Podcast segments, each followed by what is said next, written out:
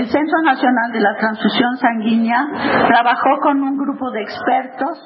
muchos de ellos aquí presentes,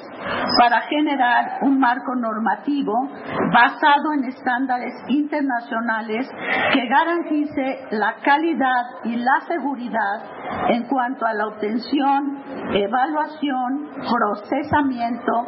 almacenamiento y distribución de estas células, así como para facilitar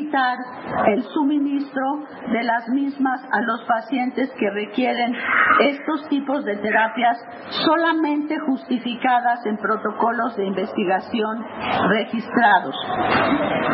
y que se lleve a cabo estándares de ética en instituciones de salud con comités de trasplante y con especialistas altamente calificados. Este documento se encuentra actualmente en su revisión final y estamos en espera de su aprobación por la